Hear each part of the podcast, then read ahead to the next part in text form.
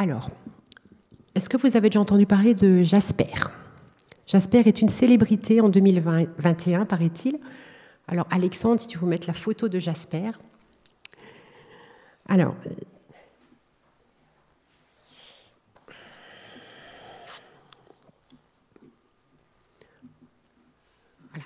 Alors, comme vous voyez, Jasper, c'est un chien.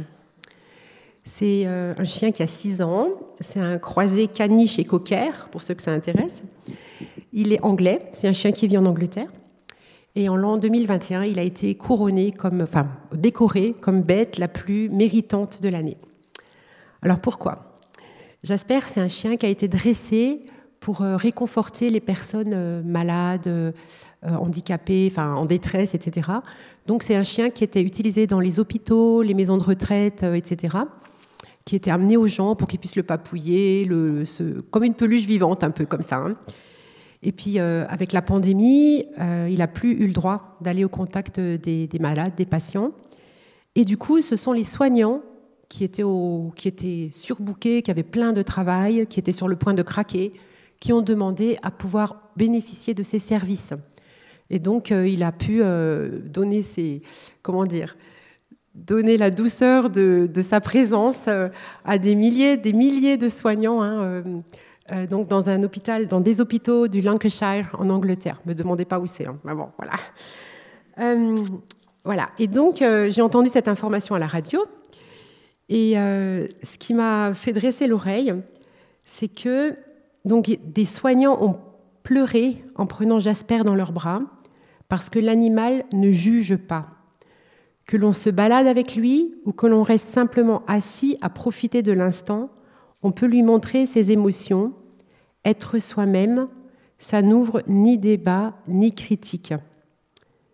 Et c'est vrai que ne pas se sentir jugé, être libre de s'exprimer, d'être soi-même, que ça nous fait du bien.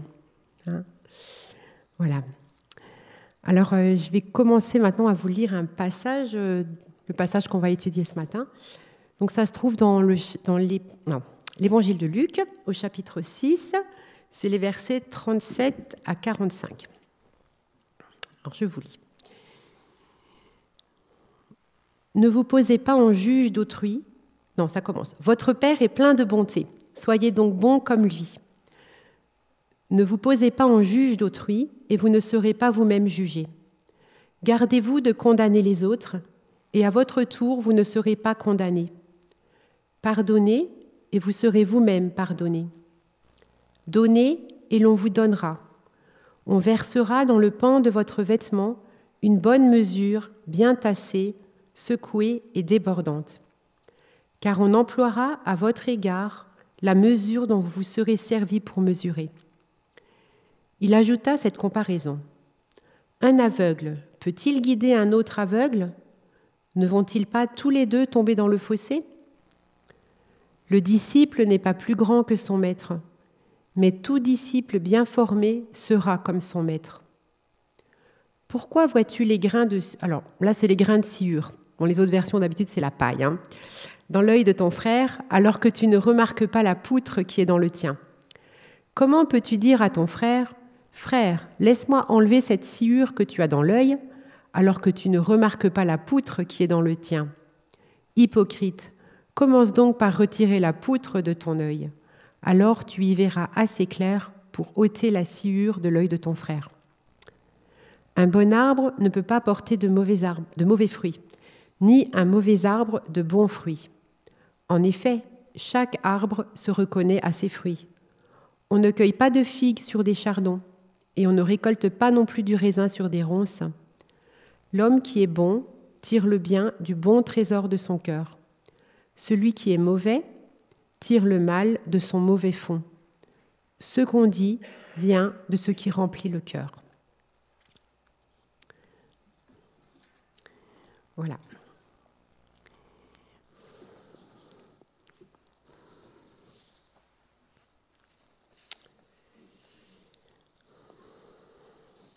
Bon, je suis perdue dans mes papiers, il faut que je retrouve le début. Dieu est bon. Voilà la vérité phare dont découle tout le sens de ce passage. Ce texte est extrait du Sermon sur la montagne, dans lequel Jésus enseigne à ses disciples les principes de vie du royaume, la manière de concrétiser le commandement de l'amour. Et on voit que Jésus place la barre très haut, puisque le modèle qu'il nous donne n'est autre que Dieu lui-même. Il nous dit ⁇ Soyez bons comme votre Père ⁇ Puis Jésus donne des exemples, quatre domaines où nous sommes appelés à faire grâce aux autres, comme Dieu nous a fait grâce. Ne pas juger, ne pas condamner, pardonner, donner. À chaque fois, l'exhortation est accompagnée d'une promesse. Dieu vous traitera comme vous aurez traité les autres. Euh, l'image qui est utilisée, quand on parle de mesure, là, ce n'est pas, un, mètre, hein, c'est une mesure de capacité pour mesurer une quantité de grains, par exemple. Et donc, euh, ce qu'on nous dit, c'est que plus nous serons généreux avec les autres, plus Dieu le sera envers nous, et d'une manière encore bien plus grande. Dieu n'est jamais le débiteur de personne. N'ayons donc pas peur d'être généreux, de pardonner, de donner. Alors, trois de ces domaines nous semblent assez évidents dans notre compréhension de la vie chrétienne. Par exemple, dans le domaine du pardon, c'est une notion qui est présente dans la prière du Notre Père. Dans le Notre Père, on nous dit Pardonne-nous nos offenses comme nous pardonnons. Donc voilà, même si c'est difficile à appliquer, on sait que c'est comme ça d'être chrétien. Hein. Euh, de même, le fait de donner, ça fait partie intégrante de notre vie. On sait qu'un chrétien, bah, c'est quelqu'un qui donne, il donne de l'argent à l'Église, il donne aux pauvres, il donne aux autres. Enfin, la générosité, ça fait partie de ce qu'on comprend de la foi. Ne pas condamner, c'est la base même de nos, efforts d'évangélisation. On comprend bien que personne n'est exclu d'office de l'amour de Dieu, quelle que soit son attitude. Même si c'est quelqu'un qui rejette Dieu, on est d'accord de dire, tant que cette personne est en vie, on ne doit pas la condamner. On ne doit pas dire Ah, il est perdu, c'est fichu pour lui. On doit continuer à l'aimer et espérer qu'il va finalement se tourner vers Dieu. Mais ne pas juger, je trouve que c'est beaucoup plus compliqué. Alors Jésus nous dit pourtant bien, ne jugez pas et vous ne serez pas jugés. Alors quand on entend ça comme ça, je trouve que c'est une parole qui passe très bien dans le monde d'aujourd'hui. C'est très tendance d'être tolérant, d'accepter tous les modes de vie, de n'émettre de jugement sur rien. Tout se vaut, chacun son truc, liberté avant tout. Mais sérieusement, est-ce qu'on peut vivre sans juger? Si on réfléchit un peu, on se rend compte que le jugement fait partie de notre vie de tous les jours. Sans jugement, nous serions même en danger. Nous jugeons de la qualité de ce que nous achetons. On ne va pas payer pour euh, des fruits pourris. Hein. Nous jugeons si nous pouvons faire confiance à telle ou telle personne. Personne ne voudrait confier ses enfants à une nourrice euh, qu'on verrait qui boit, qui fume, qui, crie, qui jure comme un chartier. On, regarde, on juge. On ne peut pas ne pas juger, c'est impossible. On juge que cette route est trop dangereuse pour aller s'y promener. Que c'est les, bon, les légumes, j'ai déjà dit. Euh, et dans toute la vie, on est jugé. Un prof note le travail de ses élèves. Un patron évalue le rendement de ses ouvriers. Euh, un DRH fait des entretiens pour savoir si on peut embaucher telle ou telle personne. Un juge juge des accusés. Et nous, nous portons aussi des jugements sur nous-mêmes. Hein. nous disons Ah, je suis content, aujourd'hui j'ai bien travaillé, j'ai fait ce que je voulais faire. Puis d'autres jours, euh, j'étais fatigué, j'ai tout fait à l'envers, rien n'a fonctionné. Euh, est-ce que vous me comprenez? Est-ce que je ne parle pas trop vite? Jeanne, ça va? Je parle pas trop vite? Ok. Non, parce que là, je lis pas, j'essaye de parler sans lire, alors je sais que ça, démarre un peu vite. Hein. Et d'ailleurs, dans le texte que je vous ai lu dans Luc, à la fin, il est question d'hommes bons et d'hommes mauvais, et de reconnaître l'arbre à ses fruits. Donc, il est bien question d'exercer un jugement. Tout ne se vaut pas.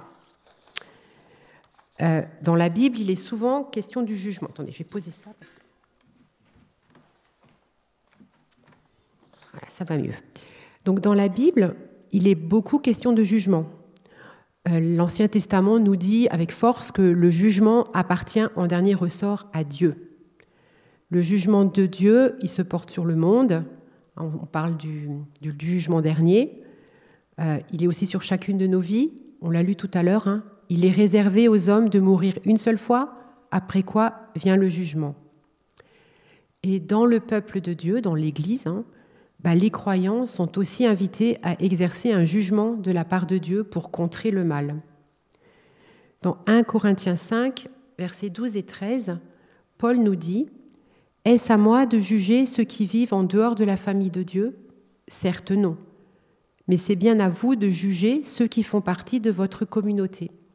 Ceux du dehors, Dieu les jugera. Mais vous, chassez le méchant du milieu de vous. Donc la communauté est appelée à prendre clairement position vis-à-vis du péché. De même, dans Acte 20, les versets 29 à 31, Paul appelle les responsables de l'église d'Éphèse à la vigilance face aux loups qui pourraient s'infiltrer dans la bergerie.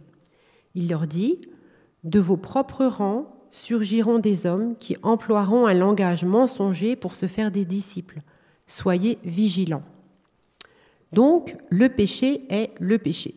Et il doit être reconnu et dénoncé comme tel, que ce soit sur le plan moral du comportement personnel ou sur le plan doctrinal, sur le plan des idées. Mais ce qu'il faut dire, c'est que ce jugement s'exerce bien sur des actes concrets qu'on peut constater ou sur des idées qui sont clairement énoncées. Voilà. En tout cas, on est loin de la tolérance tiède et du consensus mou, tout ça, c'est pas grave, tout, tout se vaut, etc. Alors, comment maintenant comprendre cette phrase de Jésus Ne jugez pas, afin de ne pas être jugé? Alors, il faut se placer d'abord dans le contexte de ce, de ce sermon. Le sermon sur la montagne, on, l'appelle comme ça, hein, c'est un long, euh, un long développement de Jésus où il parle à ses disciples et où il euh, commente en fait euh, toute la loi de l'Ancien Testament pour montrer comment l'appliquer maintenant dans notre vie de tous les jours. Et c'est un sermon qui est prononcé dans un contexte religieux. C'est-à-dire que la nation juive se définissait premièrement non pas par une langue, mais par la conscience d'être le peuple choisi par le Dieu révélé dans les Écritures saintes. De ce fait, les autorités religieuses exerçaient un grand pouvoir moral sur la population, contre lequel Jésus s'est souvent élevé. Il dénonce l'hypocrisie des pharisiens qui imposent au peuple de lourdes charges, c'est-à-dire de grands devoirs religieux, sans remuer eux-mêmes le petit doigt. Hein, c'est ce qu'il dit dans Matthieu chapitre 23 verset 4. Et donc dans un tel contexte religieux, le jugement n'est jamais loin. On se surveille les uns les autres, on soupçonne que l'autre n'a pas fait sa prière comme il fallait, euh, qu'il n'a pas donné le sacrifice qu'il fallait, etc. Jésus, il, dénonce ça souvent. Hein. Et ce qui se montre derrière ces jugements, c'est le désir de se placer au-dessus des autres, de se donner de la valeur. C'est le mépris, l'orgueil, euh, l'attrait du pouvoir. Et là, le jugement porte sur la valeur de la personne. Alors l'exemple le plus fort que Jésus donne de cette attitude, c'est dans Luc 18, verset 10, la prière du pharisien qui remercie Dieu de ne pas être comme le reste des hommes et surtout pas comme celui-ci là euh, qui est un collecteur d'impôts, euh, un grand pécheur. Donc là, le pharisien, il croit vraiment qu'il a plus de valeur que l'autre à côté. Euh, on pourrait parler des préjugés, hein, du racisme, de, voilà, de, toutes ces choses qui font qu'on catalogue les gens juste sur leur apparence ou leur appartenance euh, à un peuple ou à une religion, etc. Alors qu'en est-il de nous aujourd'hui?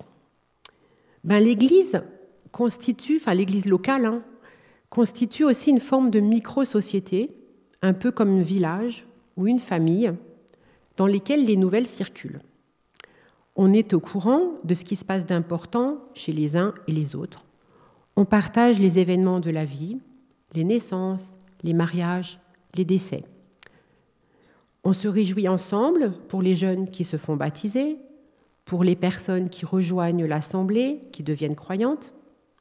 On s'attriste quand on apprend qu'un couple divorce ou qu'un autre a quitté l'Assemblée, etc., etc.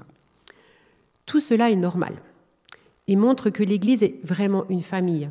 On n'y est pas juste un numéro anonyme.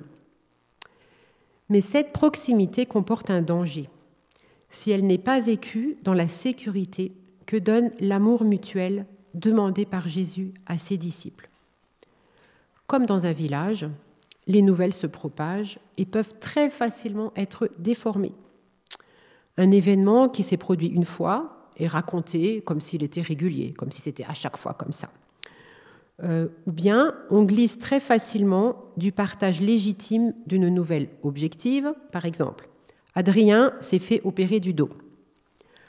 On peut glisser de ça aux commentaires, un peu méprisants, du style bah, pas étonnant, hein, il mange beaucoup trop. Avec son surpoids, ça risquait bien de lui arriver. Et pourtant, c'est pas faute de l'avoir prévenu. Là, on est déjà dans la médisance. Hein. Une autre conséquence de cette vie en micro-société, c'est ce qu'on appelle la lecture de pensée. Alors, qu'est-ce que c'est la lecture de pensée? Il s'agit de tout ce qu'on s'imagine que les autres pensent, ce qu'ils pensent de nous, qui peut parfois nous paralyser, ou ce qu'ils penseraient si je faisais ceci ou disais cela. Et ça peut amener à des interprétations très personnelles des actions des autres. Par exemple, il ne m'a pas dit bonjour quand je l'ai croisé au magasin, je suis sûre qu'il est fâché avec moi parce que j'ai décliné son invitation à dîner l'autre jour, alors qu'il ne m'a peut-être tout simplement même pas vu. Vous voyez, c'est comment on se fait des films et des scénarios à partir de tout petites choses, et puis ça devient euh, des gros problèmes. Souvent, nous interprétons les paroles ou les comportements des autres selon nos propres critères. Par exemple, quand on habitait Strasbourg, Jean-Denis, il était animateur dans un centre socioculturel pour des jeunes. Et c'était des, pas des jeunes gentils, hein, c'était pas notre groupe de jeunes. Hein. c'était dans un quartier, euh, voilà, avec des jeunes qui traînent le soir et tout. Il y en avait parmi eux qui se droguaient. Et euh, un soir, Jean-Denis était complètement crevé, il était minuit ou je sais pas, il avait les yeux tout rouges parce qu'il était épuisé. Et les gars ont dit Ah, Jean-Denis, euh, tu t'es drogué, hein, t'as pris, as pris quelque chose, hein, t'as les yeux tout rouges, tout ça. Bon, voilà, voilà. Donc Jean-Denis a fermé la porte, il est rentré à la maison, il a dit Voilà, on m'a dit que j'étais drogué. Tout ça parce qu'il avait les yeux rouges. Pour eux, quand ils avaient les yeux rouges, c'est parce qu'ils étaient drogués. Donc l'autre a les yeux rouges, donc forcément, il s'est drogué aussi. Vous voyez comment, à partir de nos, nos habitudes, à partir de notre manière de voir les choses, on va interpréter ce qui se passe chez les autres. Quoi. Alors le phénomène est encore aggravé par le fait que l'Église est aussi une société religieuse, où la désapprobation peut se doubler d'un jugement moral. Si Adrien mange trop, c'est sûrement qu'il a un problème d'ordre spirituel. Alors on veut aider Adrien, on va le voir, on va l'exhorter à mettre Dieu en premier dans sa vie pour réussir à résister à ces pulsions physiques qui le jettent sur le chocolat ou la charcuterie. Alors la suite de notre texte nous met en garde contre cette tendance à vouloir régler les problèmes des autres. Donc l'histoire de la paille et de la poutre, hein, bien connue.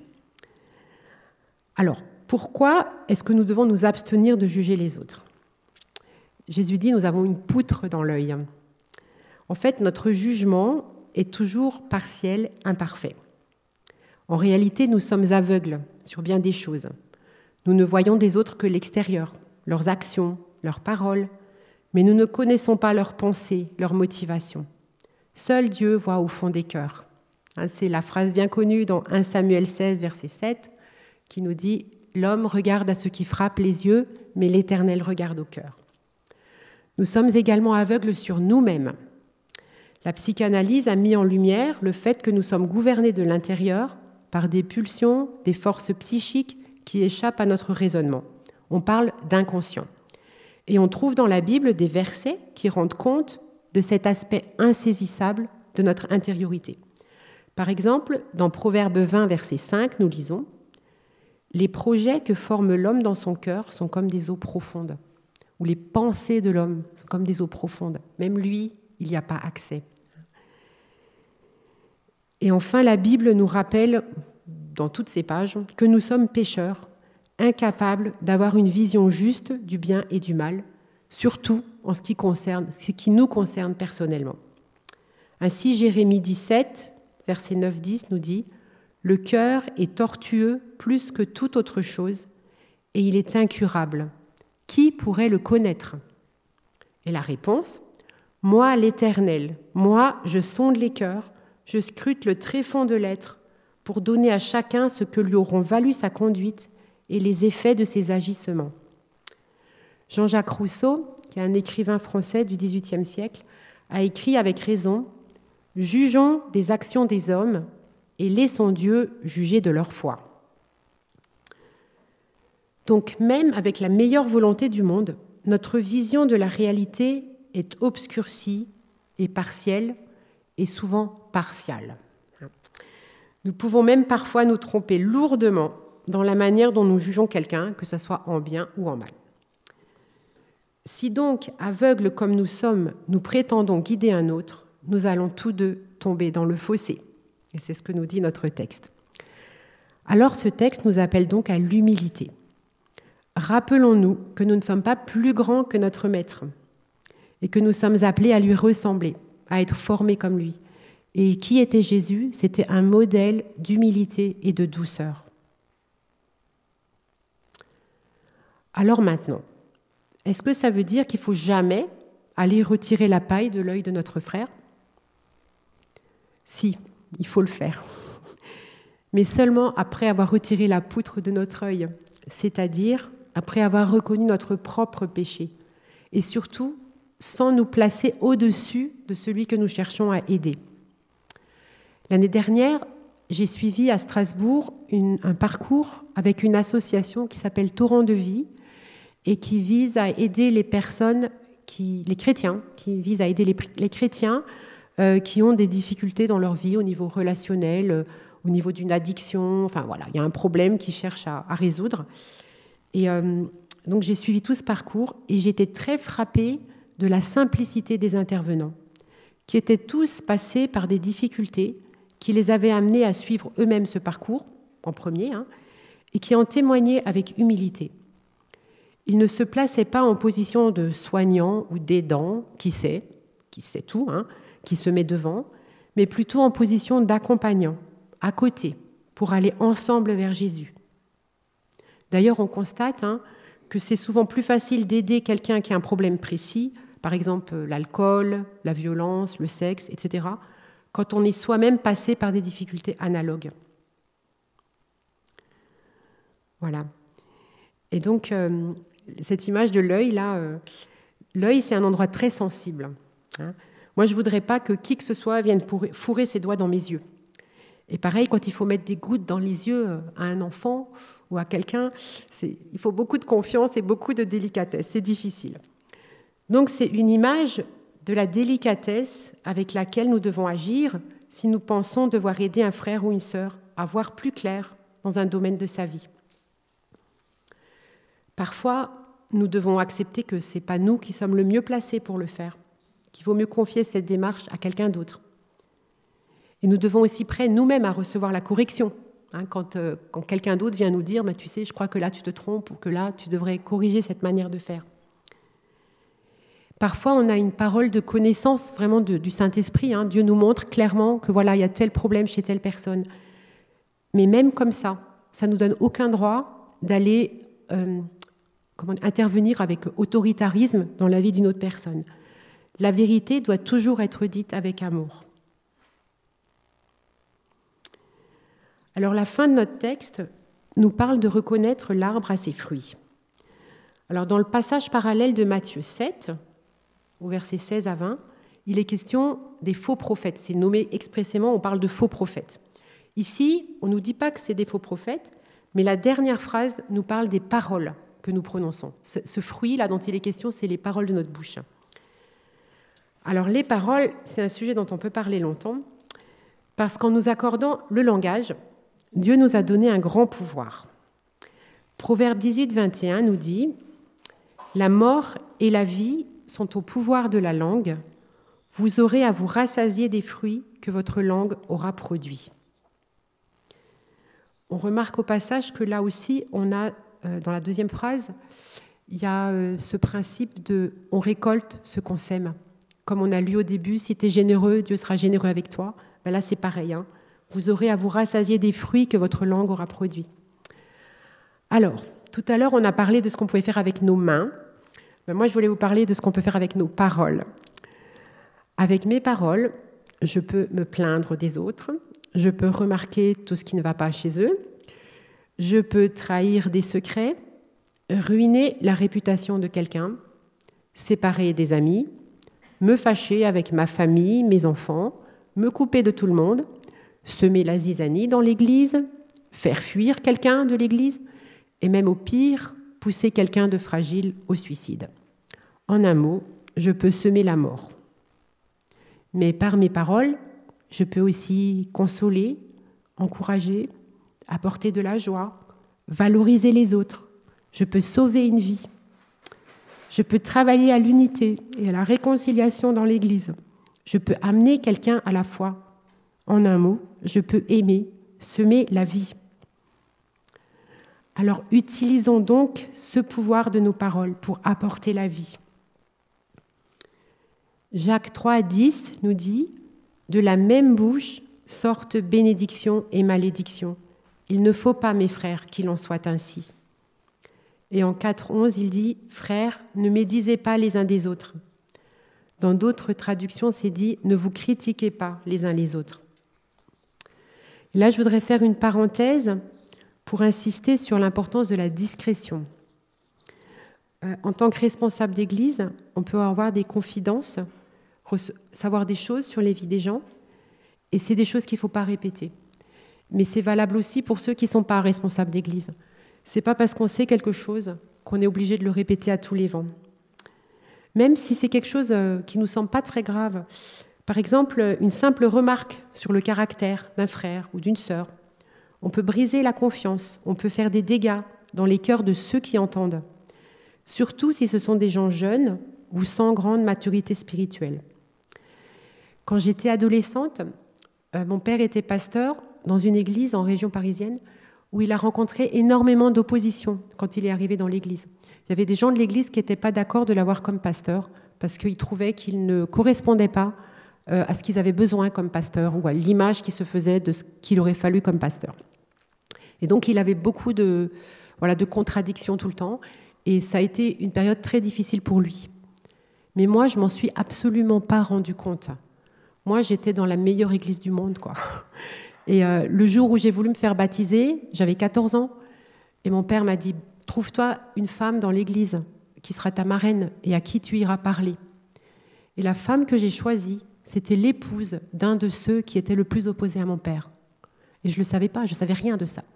Et ça a permis que cette famille-là cesse d'être opposée à mon père. Et, tout ça, je l'ai su 20 euh, ans plus tard, enfin, je sais pas, 10, 15 ans plus tard, quand on n'était plus là-bas et que tout ça été passé depuis longtemps. Quand j'étais vraiment adulte, mon père m'a raconté tout ça. Mais j'ai traversé toutes ces années d'adolescence, j'ai jamais entendu un mot de travers à la maison sur le caractère d'un tel ou sur les, les crasses que faisait l'autre. Et, voilà comment ça peut vraiment euh, produire un bon fruit. Donc, à l'inverse, quoi, protégez vos enfants, ne parlez pas de vos enfants, de, des problèmes que vous avez à votre travail ou avec le voisin ou avec un tel à l'église. Vraiment, protégeons nos jeunes, protégeons nos enfants. Voilà, donc euh, j'en suis. Euh, voilà, donc même si je pense très très fort quelque chose sur quelqu'un, cela ne m'autorise pas à semer mes pensées à tous les vents. Alors bien sûr, il ne s'agit pas non plus d'occulter les problèmes. Euh, si quelqu'un m'a blessé, je peux aller le lui dire. Euh, je peux avoir besoin d'exprimer une difficulté personnelle qui mette en cause d'autres personnes. Un, tel m'a dit ci ou a fait ça et ça m'embête vraiment, bah oui, je ne vais pas rester tout seul avec ça. Mais alors, il faut bien choisir le frère ou la sœur à qui je vais m'ouvrir. Je dois être sûr qu'il a les épaules assez solides pour entendre mes confidences et qu'ensuite il va agir avec sagesse et discernement avec cette information. Dans l'Église, nous sommes très différents les uns des autres par nos origines, par l'éducation que nous avons reçue. Et euh, bah, des fois, on ne comprend pas comment les autres font, on ne comprend pas leur façon de réagir, on ne comprend pas euh, comment ils élèvent leurs enfants, euh, comment ils utilisent leur temps libre, comment ils expriment leur amour pour Dieu, etc. Alors, quand j'étais à Paris, en région parisienne, l'église, il y avait des, je sais pas, une vingtaine de nationalités différentes dans l'église. Alors, je peux vous dire que là, pour la diversité, on était vraiment servis et qu'on savait qu'il fallait rien juger parce que c'était tellement bizarre des fois ce qu'on trouvait chez les autres, mais voilà, c'était comme ça. Donc en toutes ces choses, apprenons donc à ne pas nous juger les uns les autres, à vivre dans la simplicité et à nous laisser remplir de la bonté de Dieu pour devenir de plus en plus comme cet homme du verset 45 qui tire le bien du bon trésor de son cœur. Alors nous nous affranchirons de bien des craintes qui entravent nos relations et notre liberté d'être nous-mêmes. Alors nous ne sommes pas des jaspers, nous ne sommes pas des peluches vivantes, mais nous pouvons quand même donner cette sécurité, cette chaleur à ceux qui nous entourent. Donc j'ai essayé de synthétiser en une phrase, hein, en conclusion. Ce texte nous invite à vivre des relations fraternelles pleines de grâce, marquées par l'humilité, de manière à nous corriger les uns les autres avec douceur et nous encourager à avancer ensemble vers la sainteté. Voilà. Alors, j'avais demandé au groupe de louanges de préparer un petit interlude. Alors, ils vont nous le jouer maintenant et après, je laisse la place de nouveau à, à Laetitia. Puis, je vais peut-être prier juste le temps qu'ils se mettent en place. Merci Seigneur pour ton immense amour, pour ton immense bonté. Et merci parce que tu nous accueilles dans nos faiblesses, dans nos péchés. Merci pour ce repas que nous avons pris ensemble qui nous rappelle que tu as tout payé, tu as tout porté. Et c'est vrai que quand on parle de nos paroles, nous sommes tous, absolument tous concernés, tous pécheurs. Nous avons tous failli dans ce domaine. Et nous avons vraiment besoin de nous souvenir que tu as porté nos fautes. Merci Seigneur pour euh, la façon dont tu crois en nous aussi, dans la façon dont tu, tu vois notre avenir, tu veux nous emmener vers des meilleures choses. Amen.